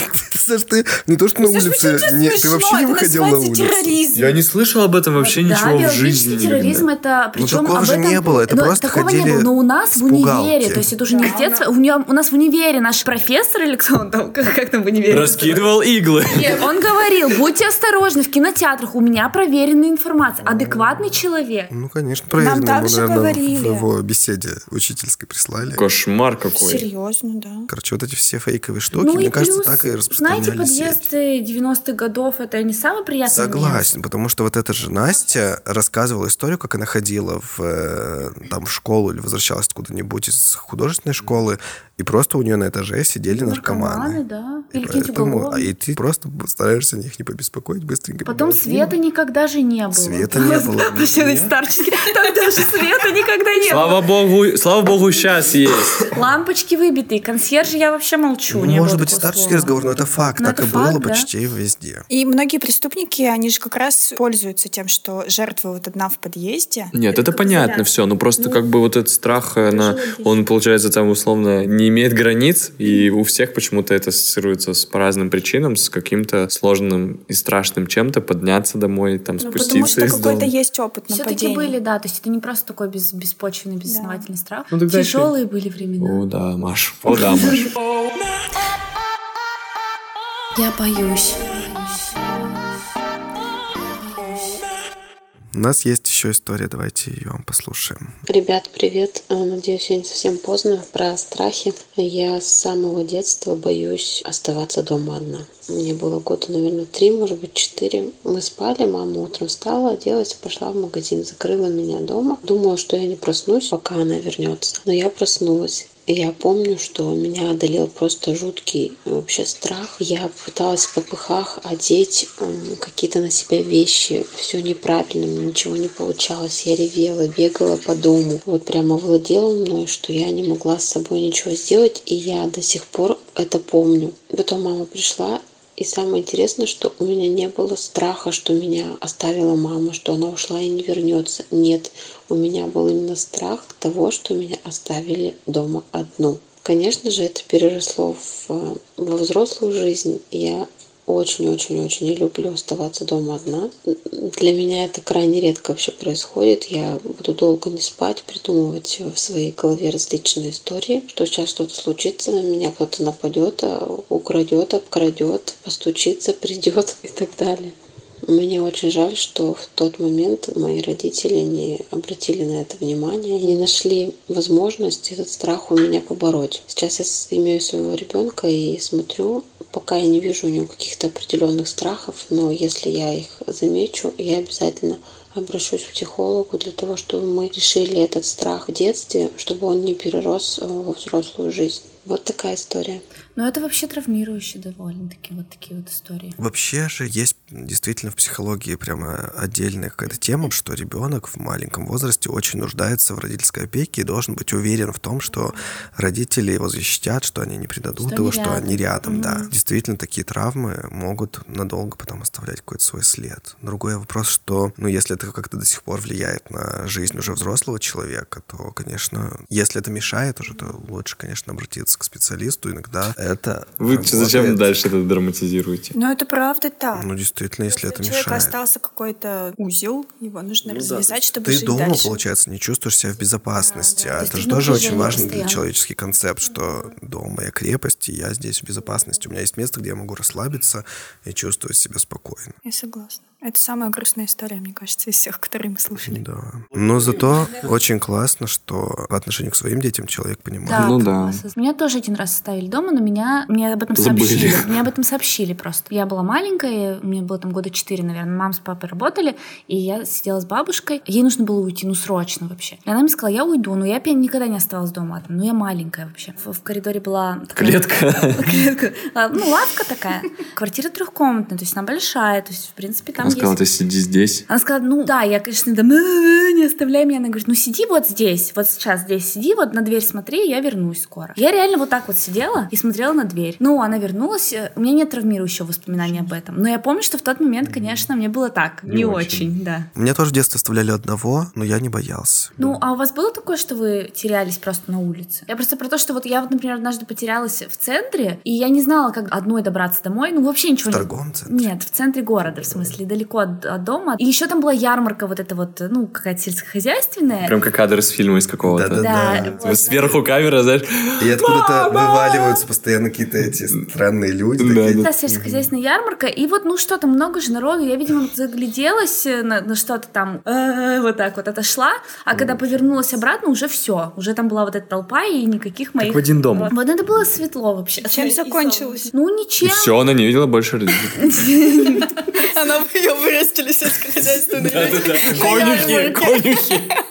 Нет, почему? Ну, как-то вот я ходила, плакала там по этой ярмарке, и меня как-то, ну, увидели, нашли, мама нашла. Она говорит, если ты потерялась, стой на том месте, на котором ты поняла, что ты потерялась. Вот на том, не ходи никуда, потому что я там по этой всей площади ходила, наматывала круги и, и понимала, что моя жизнь кончена. Это было жутко, что тебя не найдут никогда. Ой, страха у меня не было, но у меня была такая разрывная грусть, когда я слышал песенку «Мамонтенка», которая поет «Пусть мама Да, это слушает». грустно было. Прямо сердце разрывалось. Поэтому, наверное, если бы я потерялся, то я бы вот э, уже спрогнозировал себе именно вот это вот все путешествие на льдине, бессмысленное. Мамонты уже вымерли, а ты все еще надеешься кого-то найти. Не один раз я потерялся для, для родителей, я потерялся. Мы ушли с пацанами в компьютерный клуб через три двора от нашего дома. И я там просидел так долго. Ну, какая-то часть друзей не пошла в компьютерный клуб, и они знали, что я пошел в компьютерный клуб, и моя мама их спросила, и они сказали, он там. Они в итоге за мной пришли, не родители, а парни. Пришли, говорят, типа, тебя там ищут. Тебя я такой, Самая ужасная фраза из это детства. вообще ужасно, да. Я такой, я помню, что я наушники такой снимаю, такой думаю, ну, мне пора. Я, кстати, тоже вспомнила, как я однажды испугала свою маму. Мы что-то с подружкой шли из школы, это был какой-то третий класс, естественно, да, тоже сотовых не было, и мы что-то так болтали, долго шли, куда-то еще заходили. В общем, я пришла, мне кажется, на два часа я опоздала домой, как бы мама меня уже ждет. И она меня так отругала вообще. Я больше в жизни не опаздывала из школы. И она тогда меня запугала. Я, я не помню даже вот уже чем. Ну, короче, она меня чем-то запугала. Ножом. Наверное. Да. И, и я вот подумала, когда мы как раз к выпуску готовились, чем вообще родители запугивают детей? И вообще нужно ли это? Ну, то есть они же вот беспокоятся за своих детей и начинают там, ты давай из школы сразу домой, иначе тебя маньяк поймает, расчленит и выбросит. Да, то есть это просто очень простой способ быстро вразумить этого маленького тупицу, потому что дети ничего не понимают, ты думаешь, сейчас я просто объясню, как вообще... Как все как, будет, как если будет, ты да. не будешь слушаться. Да. Иногда ведь люди просто взрослые сами верят в то, что есть такая реальная опасность, и начинают волноваться. И особенно раньше, когда не было никаких способов связи, то можно себе представить, сколько всего можно было накрутить за эти два часа, пока да, ребенок из школы вообще. там идет и где-то гуляет, пинает мяч, а ты уже себе представляешь, как его голову пинает маньяк. Мне кажется, вот в голове моей мамы именно так все и Да происходило. Мне вообще не нравились такие родители никогда, которые вечно переживали Ну, очень Как сильно. Ну не, ну просто когда ты в среде находишься, когда вам всем там по одинаковому количеству лет, вы одноклассники и друзья. Ты теряешь Есть один человек, времени, понятно, понятно, но интересное. есть один человек, который неожиданно просто уходит, потом второй неожиданно уходит, и ты такой думаешь, почему вот э, на меня насрать всем? Я могу находиться... Ну вот нет, я имею в виду, что чересчур обеспокоенные считал это родители. преимуществом. Через, чер- чересчур обеспокоенные родители. Ну, вообще, да, чересчур обеспокоенные родители воспитывают чересчур тревожных детей. Да. Это очень, конечно, грустно. Вообще, в принципе, сейчас многие психологи уже вразумляют родителей, говорят о том, что лучше высказать какое-то то, что ты чувствуешь, почему ты просишь ребенка приходить там вовремя, потому что я там беспокоюсь за тебя и та-та-та, а не рисовать ребенку страшные картины и все такое. Хотя я до сих пор помню, как нас, чтобы вразумить детей, не нарушать правила дорожного движения, нам повезли в школу какой-то фильм, в котором в подробностях показывали, как во время аварии ломаются кости у людей, вылетают глаза, там вот это все. Просто полиция пришла и показала.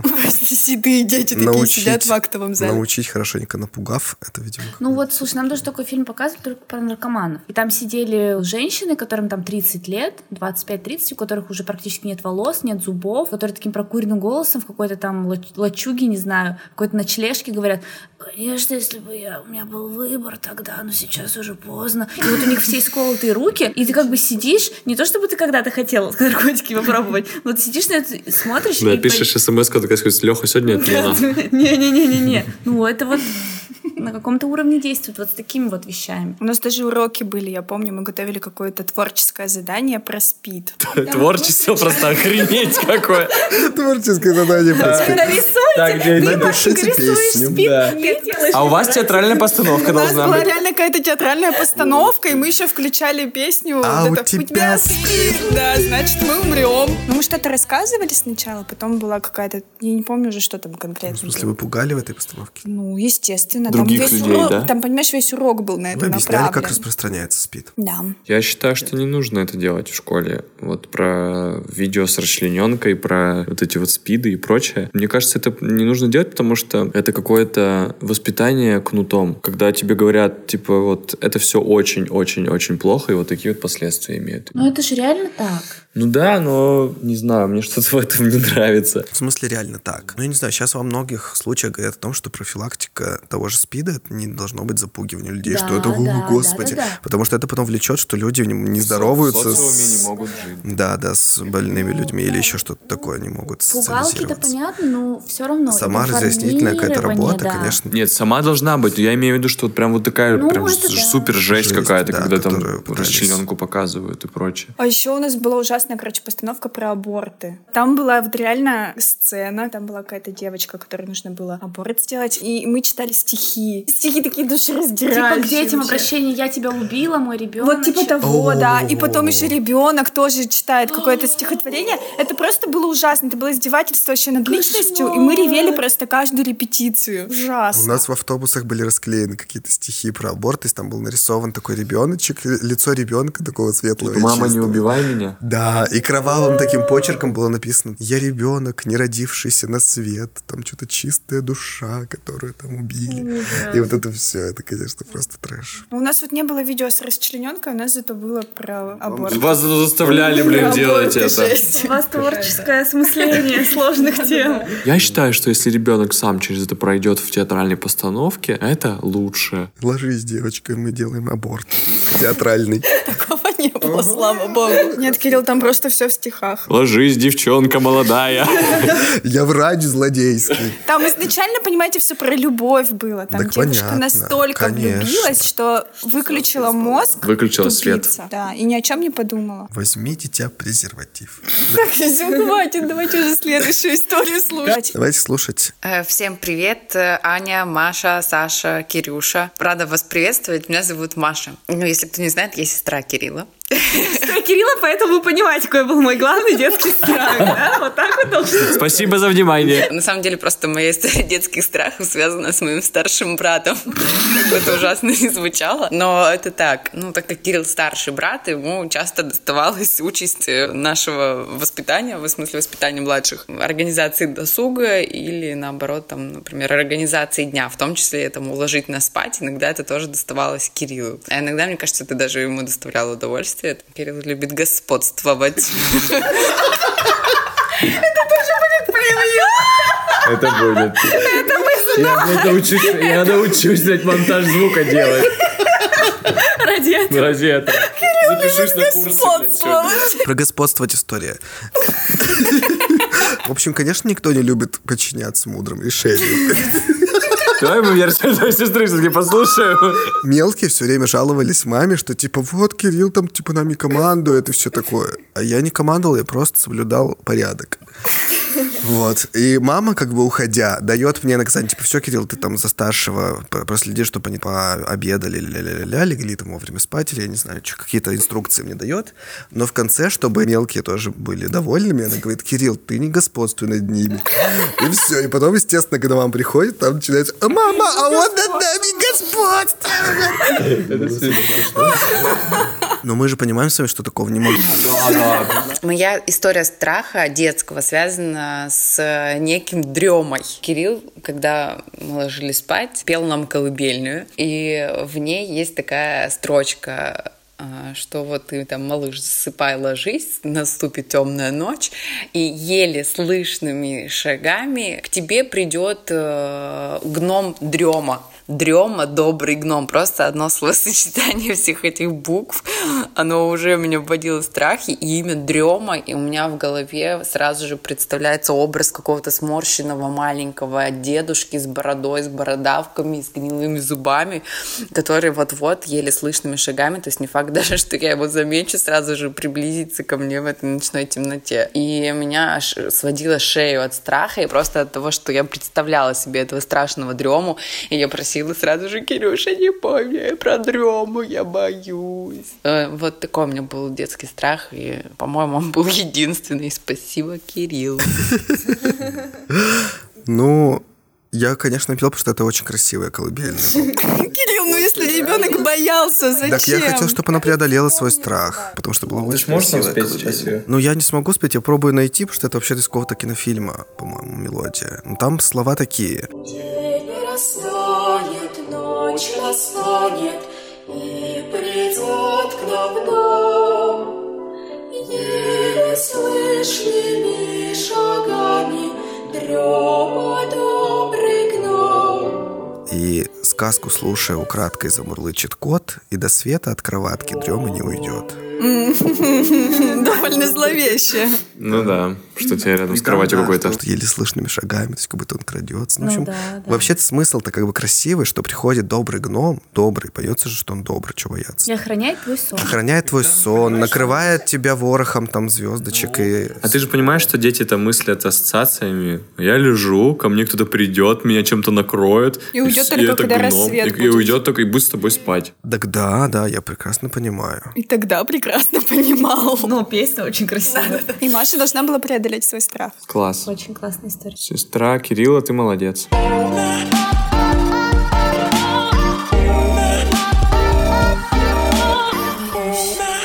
Ну Будем слушать еще одну историю. Да, давай, давай. Давайте. Маша, привет. В общем, я в детстве э, очень боялась игрушек, которые вот говорящие и музыкальные. Так-то я их вот днем не боялась, потому что как бы я с ними могла спокойно играть, но ночью сестра мне их подкладывала в кровать, а в темноте они начинали очень страшно смеяться и что-то говорить, и может светиться прямо вот у меня под одеялом. Мне казалось, что они оживают, что они сами пришли ко мне в кровать. И я вообще очень сильно этого боялась, прям до слез даже плакала. Но потом, когда э, мы с сестрой перестали жить вместе, ну, меня уже никто ими не пугал, и мне казалось, что я вообще забыла про это, и как бы этот страх у меня сам собой прошел. Но недавно точно такое же ощущение страха, как в детстве, вот прям такое же ко мне вернулось. У меня появилась игрушка свинья, на Новый год мне ее дарили, она такая маленькая, она очень смешно и страшно смеялась и светилась красным цветом. И вот недавно, среди ночи, просто вот в темноте я просыпаюсь от того, что она сидит на полке и начинает смеяться. И я понимаю, что целый год я вообще ее не слышала, и никто сейчас ее не трогал, потому что на нее надо нажать. Я просто не поняла, что происходит. В общем, я встала, взяла ее в руки, чтобы посмотреть, и тут она у меня прям в руках начала светиться и смеяться. Я закричала, выкинула ее куда-то, она попала под диван, я забралась под одеяло и стала ждать. Но через несколько минут она снова начала смеяться. Тут у меня встал друг, взял ее в руки и просто выкинул с балкона. Ну и я потихоньку начала успокаиваться, как вдруг мне на телефон э, пришла смс в три часа ночи вообще. Я лежу и боюсь посмотреть в телефон, потому что никто мне в это время не пишет. И я сразу подумала, что это смс от этой свиньи, что она типа обиделась и хочет вернуться. В общем, у меня такой холодок вообще был внутри. Мне было так страшно. И, в общем, теперь, когда я вижу вот такие игрушки у своего младшего племянника, мне так очень-очень страшно становится. И я, мне кажется, больше никогда в жизни их не буду себе покупать или кому-нибудь еще. О, это офигительная СМС-ка да. Там смс-ка содержание. Ну, спасибо. Мне холодно. Про Сашу. Что нужно знать про Сашу? Мы, короче, в общаге смотрели кино про куклу, которая убивала там людей. Что это... Нет, нет, там какая-то кукла зловещая. Чаки. Вот. И после... Нет, после очередного убийства, в общем, эта кукла сидит на диване. Чаки сидит? На кровати кукла зловещая сидит на кровати, не Чаки. А, И детектив заходит, там труп какой-то ужасный, весь в крови на полу. И детектив, короче, начинает там какие-то улики искать, еще что-то. И Саша такая смотрит на это и говорит, зачем он вообще, типа, улики какие-то ищет? Я бы сразу на куклу подумала. Нее сформировано уже. Саша, если пришла смс в 3 часа ночи. Ну что за смс-ка-то была? Она самую интригу оставила. Что за смс-ка Ну, это не от свиньи была, Саша. смс это я тебе точно Да какой-то другой свиньи в 2 часа ночи отправлять смс. Вообще, это же идеальная история для какой-то, ну, для рассказа, страшного рассказа. Да. То есть просто какое-то непонятное существо само запускается, ты его выбрасываешь, оно еще тебе потом... Да, а написано. потом ты утром выходишь из дома, там свинья лежит. Ужас. Ну, вообще, это довольно пугающе, я согласен. У меня была не так давно история. То есть я абсолютно... э, Адекватный звать- человек. Адекватный человек, да. Я не верю вот в какие-то мистические такие штуки. Но недавно, когда я был дома один, э, ни с того ни с сего заработал радиоприемник, который вообще при мне вот никогда этот- не работал. Вот этот советский, который в стене, вот не- вечный. Нет, нет, не вечный, не советский, просто типа часы, электронные часы, в которых есть радио. Просто началось шипение, и как будто бы кто-то, знаешь, вертит Да эту ну. ручку и ищет канал. То есть там из шипения выходит в какой-то речь, потом Кирилл, спаси! дальше. Это я из будущего. Я сначала подумал, что это у соседей громко играет телевизор или что-то такое, потому что там был не звук а, какой-то радиостанции, не музыка. Там была речь какого-то телеканала. Я подумал, что это у соседей, но все равно было слишком как-то громко, подозрительно. И я стал медленно приближаться к этой комнате. Там в соседней комнате внутри себя подзадориваю, потому что это как бы весело. Ой, я, я участвую в хоре. Я в фильме, да, я в фильме. У меня, меня первого убить. Я приближаюсь к этой комнате, там выключен свет, я почему-то его не включаю, и как бы иду... Ты до конца еще доиграл. да, да, да, да. доиграл. Я еще кричал, эти бади. Приближаюсь к источнику звука и понимаю, что это вот это радио звучит. Я потрогал его, переключил выключатель радио, и все, оно перестало шуметь. Почему оно включилось, я себе это объяснил рационально. Так. Скорее всего, Это духи. я настраивал часы до этого, потому что у нас отключали электричество, и я настраивал после этого, они сбиваются часы. Ты держишь эти часы так, когда настраиваешь, что сбоку рука упирается вот в этот вот рычажок, который запускает радио. И, видимо, я его не до конца как-то, или почти до конца опустил. И вечером, когда этот шок опустился окончательно, запустилось радио на волне непонятной, потому что никто это радио Нет, никогда Кирилл, не это духи. Малдер бы поверил. Малдер бы вообще сразу начал Но мы его сыскали. нюхать. Конечно же, нашли рациональное объяснение. Я боюсь. Последняя история на сегодня. В общем, набегу сейчас. Я вспомнила, что когда я жила у бабушки, у нее в огороде, в дальнем конце огорода, мамин младший брат построил себе избушку. Называлась Валеркина избушка. К тому времени, когда я маленькая была, ну, то есть я родилась, он уже умер, а избушка осталась. Это такая была избушка из страшной сказки. Вообще вся история пугает его. Ее во взрослом виде такая клетушка, чтобы уединиться, потому что было много детей в семье. Все логично, да, ведь пока? Но размером он был под ребенка. Ну, то есть полный рост, комфортно было мне там, мои пять лет. Такая маленькая избушка, наверное, метра два на два, если сейчас я вот вспоминаю. И мы ее очень боялись с сестрой и с братьями. Безумно. То есть мы туда даже заходить боялись, потому что, ну, наверное, это было связано, что он умер, и, и это называлось как-то отдельным словом Валеркина избушка. Мы иногда подходили, открывали дверь, там был такой предбанничек, заглядывали туда, видели какую-то паутину, инструменты, все заброшенное, и не решались войти. И мне кажется, что это была какая-то штука, как будто бы из другого мира для нас. Что-то, чего как бы в действительности это быть не могло. Маленький фильм ужаса в настоящей жизни, на который мы там со своим детским воображением что-то накрутили. Причем мы не рассказывали каких-то друг другу страшных историй, насколько я помню. Но это была такая запретная штука. То есть мы не знали даже, что там внутри, потому что мы боялись даже в окно заглянуть. Что мы там ожидали, но что-то явно такое инфернальное совершенно. Вот, но потом, когда я уже была старше сильно, мы туда заходили, но с каким-то таким, уже не было так интересно, но скорее это была такая реализация любопытства, что же там было. Потом я уже понимала, что это была жизнь человека взрослого, на которой мы накрутили каких-то своих историй, своих страхов. Мне кажется, на всяких дачах и на всяких вот таких загородных домах всегда были какие-то такие мистические места, в которые, во-первых, родители запрещали ходить, потому что там, ну, просто это далеко, а во-вторых, потому что вот какая-то есть легенда. История, да, легенда, да. Да, да, да. Ну, на самом деле, не Когда это прямо на твоем участке Ну построил да, какой-то это маленький вообще жесть. домик, взрослый человек его строил. То есть реально здесь хорошая затравочка для фильма Ну ужасов. да, есть какие-то, мне кажется, еще такие э, приколы про, как это не странно будет звучать, но это какие-то храмы там условно, да, что вот некоторые люди запрещают, например, заходить в комнаты, там, дедушка там с бабушкой какие-нибудь живут, и бабушка, например, умерла, и нельзя заходить туда, в ту комнату, потому Мгм, что, табу, типа, там, да, да, вот такое вот есть. Мне кажется, это вот из этой же серии. Или трогать какие-то вещи. Да, да, что, типа, вот это все лежит вот так вот, оно так и должно лежать. Тут, получается, дети сами себе придумали табу Да. и сами накрутили, сами испугались. Не, ну при этом, наверное, родители тоже говорили, что типа туда не надо ходить. Может быть, потому что там просто пилы валялись, э, ну, условно, инструменты Ну, валялись, разные, которыми, да, которыми там можно было там пораниться или еще что-то. И, и- а дети там докрутили, что вот э, мой какой-нибудь этот. Еще название такое Валеркин, Валеркин избушка. Да, избушка. Ну, вообще, да. Как из сказки название. Ну, как, из сказ- как, как кыштымский карлик. Да вообще, вот какой-то нужно, вот какую-то легенду вот такую надо. Тунгусский метеорит, да.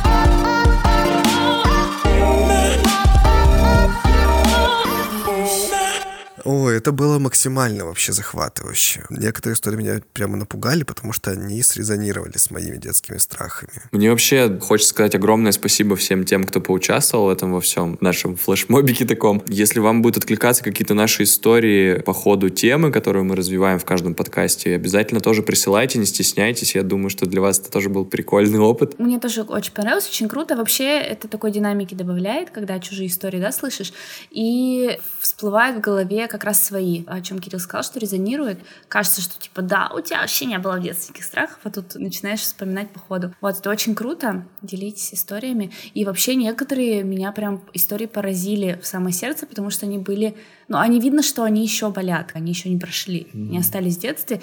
И это, конечно, тоже такая тема для родителей, наверное, будет полезно, да, это тоже понять. Я в очередной раз поняла, что я ужасная трусишка. И почти все страхи, которые были сегодня перечислены, они все у меня были. И это какой-то повод, мне кажется, для моих родителей задуматься или для меня. Ну ты дрему уже не боялась? Ну, дрему только и не боялась. Потому что она про него не слышала знала. песню от Сейчас я спою тебе эту песенку.